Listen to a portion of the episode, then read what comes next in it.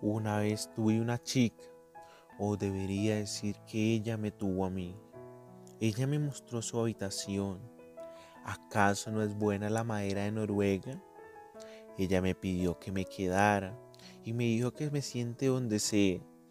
Entonces miré a mi alrededor y noté que no había ninguna silla. Me senté en la alfombra, bebiendo su vino, esperando mi momento. Hablamos hasta las dos y luego me dijo, es hora de ir a la cama. Ella dijo que trabajaba por la mañana y comenzó a reírse. Le dije que yo no y me arrastré a dormir en el baño. Cuando desperté estaba solo.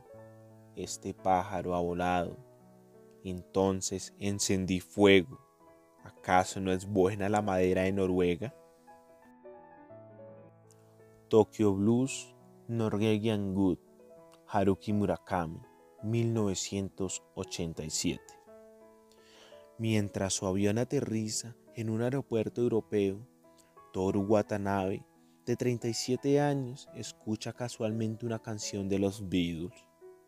De pronto, la música le hace retroceder a su juventud, al turbulento Tokio de finales de los 70. Recuerda entonces con melancolía y desasosiego a la inestable y misteriosa Naoko, la novia de su mejor y único amigo de la adolescencia, Kitsuki, y cómo el suicidio de este les distanció durante un año hasta que se reencontraron en la universidad.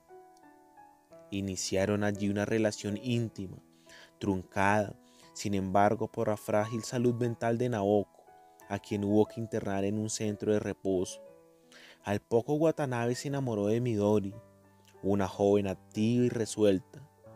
Indeciso, acosado por los temores, Watanabe solo experimentaba el delumbramiento y el desengaño allá donde todo debía cobrar sentido.